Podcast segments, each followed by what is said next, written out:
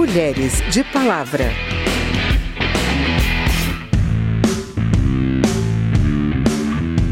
Na onda dos mandatos coletivos e dos coletivos de artistas, o Mulheres de Palavra agora é colaborativo.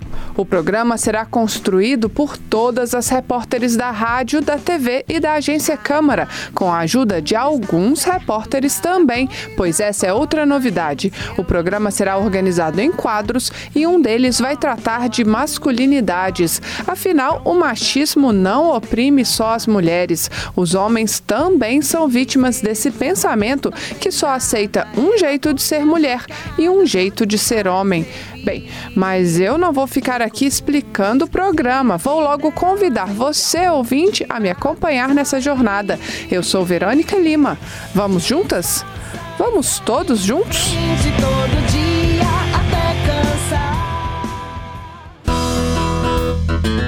Lugar de Mulher.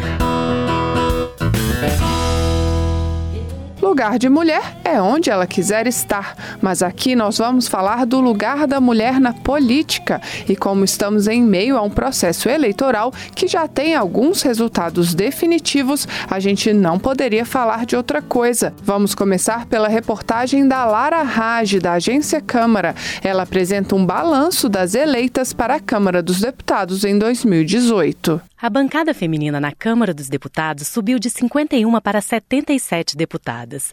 As mulheres representarão 15% da composição total da Câmara nos próximos quatro anos. Hoje, a bancada feminina representa 10% do parlamento. Maranhão, Sergipe e Amazonas não elegeram nenhuma mulher. O Distrito Federal, que elegeu cinco mulheres em uma bancada composta por oito deputados, foi proporcionalmente o ente da federação que mais elegeu deputadas. Em termos absolutos, o Estado estado com maior número de deputadas será São Paulo, com 11 mulheres na bancada de 70 deputados. Integrante da atual bancada feminina, a deputada reeleita Carmen Zanotto, do PPS de Santa Catarina, considera o crescimento de 5 pontos percentuais da bancada feminina importante, mas aquém do desejado. Já Jolúzia Batista, representante do CFEMEA, Centro Feminista de Estudos e Assessoria, avalia que houve uma decisão de muitas mulheres, especialmente do campo da esquerda, de se organizarem em plataformas políticas feministas por rechaçarem a violência que marca a experiência das mulheres na política até agora. O impeachment ainda da presidenta Dilma, o assassinato da vereadora Marielle Franco no Rio de Janeiro, criou uma decisão política de muitas mulheres né, que se organizaram mesmo para tentar incidir por dentro do sistema político brasileiro.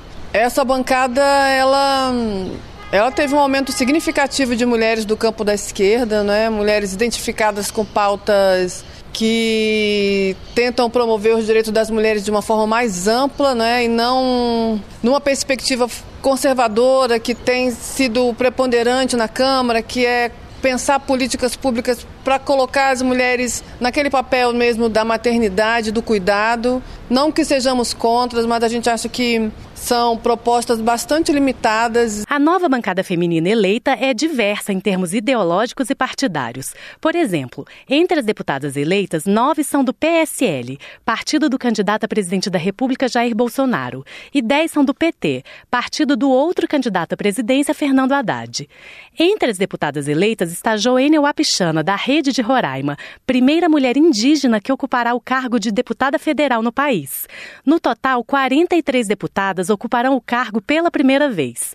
A deputada Carmen Zanotto acredita que, respeitada a divergência de pensamento na bancada, a pauta mais importante deverá ser a luta para a redução da violência contra a mulher. Essa pauta é muito importante porque não dá para a gente aceitar um país que uma mulher é vítima de violência, morre, melhor dizendo, a cada uma hora e trinta apenas pelo fato de ser mulher. Jolúzia Batista, representante do CFEMEA, também acredita que redução da violência contra as mulheres poderá ser trabalhada pela próxima bancada feminina. Como promover a Lei Maria da Penha, como trabalhar a questão da desigualdade de gênero e a violência nas escolas, a questão dos investimentos para isso, pautas também sobre saúde reprodutiva, planejamento familiar, diminuição do SUS, né, os atendimentos nos hospitais. Para a representante do CFEMIA, outro tema importante a ser trabalhado pela bancada feminina é a desigualdade no campo do trabalho. Pesquisa realizada pelo IBGE mostra que as mulheres ganhavam 77,5% do salário dos homens no Brasil no ano passado. Com 15% de mulheres na Câmara dos Deputados, o Brasil continua bem abaixo da média da América Latina. Nos países latino-americanos e do Caribe, o número médio de mulheres parlamentares nas câmaras de deputados ou câmaras únicas é de 28,8%. A ONU Mulheres, entidade das Nações Unidas, avalia que se nenhuma nova ação for implementada, serão necessários 50 anos para o Brasil atingir a chamada paridade de gênero, com 50% de mulheres e 50% de homens no legislativo. Da Rádio Câmara de Brasília, Lara Raj. O número de deputadas estaduais e distritais eleitas também cresceu em relação a 2014, mas assim como na Câmara Federal, ainda não representa a mesma porcentagem de mulheres na população. A repórter Paula Bitar, da Rádio Câmara, traz um balanço da representatividade feminina nas assembleias estaduais. Meu happy days, meu happy days. Mulher, negra, trans, periférica e agora deputada estadual no mandato coletivo, o Juntas do PSOL, composto por cinco mulheres em Pernambuco. O grupo é formado por Carol Vergolino, Jô Cavalcante, Kátia Cunha, Robionce Lima e Joelma Carla. Robionce Lima já está acostumada a fazer história.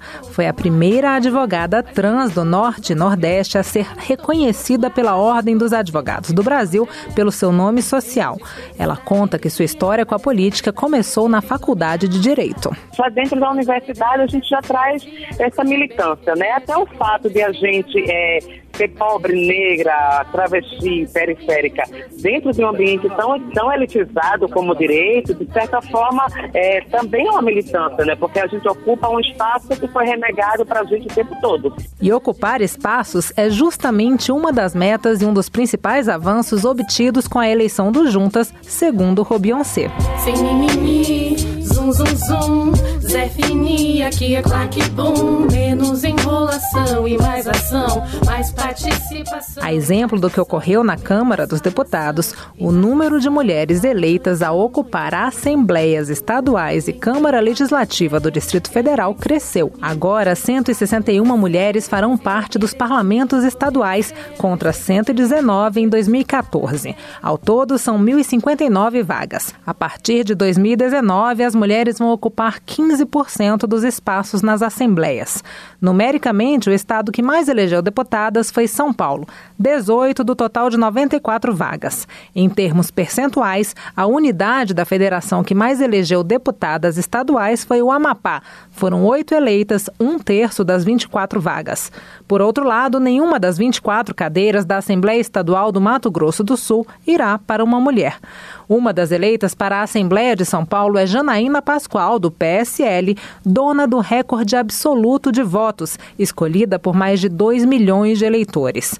A deputada, que ganhou destaque nacional ao ser uma das autoras do pedido de impeachment de Dilma Rousseff, fala sobre a representatividade na política. Todos os grupos sociais devem estar representados em alguma medida nos parlamentos, no Poder Judiciário, até mesmo no Tribunal do Júri. Janaína Pascoal afirma que suas principais bandeiras serão segurança pública e educação. Vento vem me trazer boas novas sempre esperei. Luciana Genro, do PSOL, que está entre as nove eleitas para a Assembleia Estadual do Rio Grande do Sul, acredita que é importante eleger mulheres com algumas pautas específicas. É preciso ter esse compromisso em levar adiante a luta por igualdade, por direitos, para o conjunto das mulheres, especialmente aquelas que mais necessitam, que são as mulheres pobres, são as mulheres negras que sofrem com racismo. Para a professora de Ciência Política da Universidade de Campinas, Andréa Freitas, para começo de conversa, é importante que numericamente as mulheres estejam representadas. Não é só uma questão de ter pautas femininas sendo discutidas no parlamento, mas ter uma visão mais representativa da democracia, da sociedade como um todo. Nós temos mais mulheres eleitoras do que homens, mulheres extremamente competentes, que podem discutir tanto pautas mais relacionadas com mulheres quanto qualquer outra pauta. Para a cientista política, a nova exigência de garantir 30% dos recursos do Fundo Especial de Financiamento de Campanha para as candidaturas femininas pode ter ajudado a aumentar o número de deputadas estaduais eleitas, mas o resultado ainda está muito aquém da expectativa. Nos governos estaduais, por exemplo, nenhuma mulher foi eleita em primeiro turno e apenas Fátima Bezerra, do PT, disputa um segundo turno, no Rio Grande do Norte. Da Rádio Câmara, de Brasília, Paula Bitar.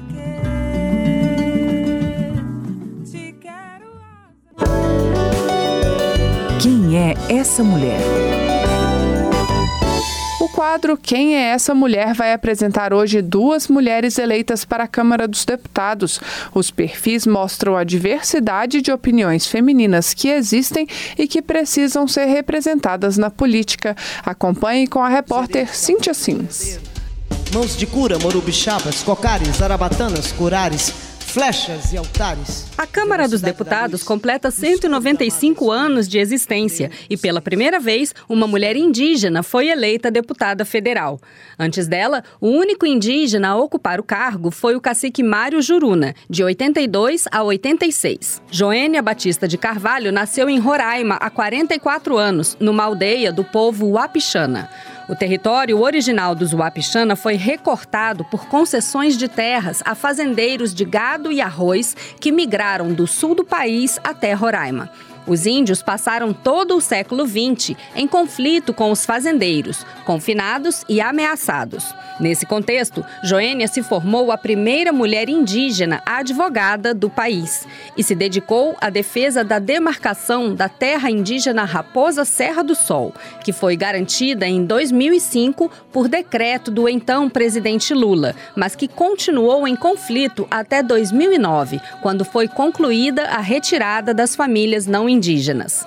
Nas eleições de 2018, Joênia Wapichana se elegeu pela Rede Sustentabilidade de Roraima com quase 8.500 votos. Ela antecipa múltiplos preconceitos na Câmara, por ser indígena, por ser mulher, por ser pobre e da região norte, mas garante estar preparada. Eu vou fazer o possível do que eu posso fazer, né? Como parlamentar, com o movimento indígena atuando junto utilizando os meios legais para que nenhum abuso e anticonstitucionalidade possa ser avançado. Eu tenho Jesus, Maria e José e todos os pajés em minha companhia.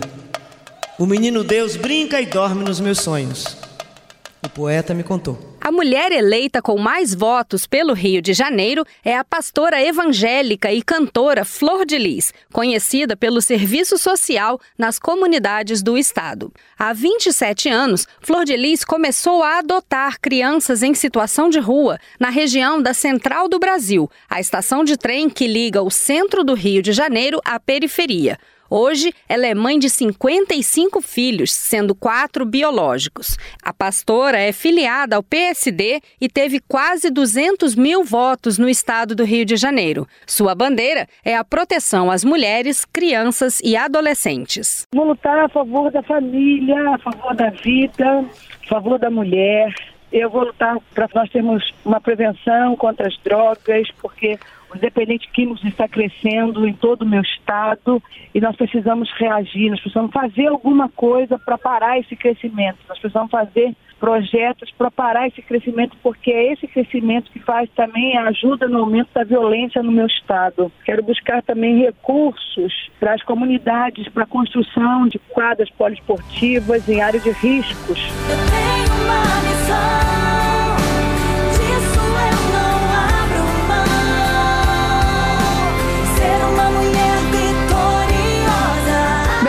Foi o primeiro Mulheres de Palavra colaborativo com reportagens de Lara Rage, Paula Bitar e Cíntia Sims e produção de Lucélia Cristina. Os trabalhos técnicos foram de Indalécio Vanderlei, edição e apresentação de Verônica Lima. Se você tem alguma dúvida, mande pra gente. O e-mail é rádio@câmara.leg.br e o WhatsApp é 61 999 78 90 80. O Mulheres de Palavra é produzido pela Rádio Câmara e transmitido pelas rádios parceiras em todo o Brasil. Você pode conferir todas as edições do programa no site radio.câmara.leg.br barra Mulheres de Palavra. Uma boa semana e até o próximo programa. Mulheres de Palavra.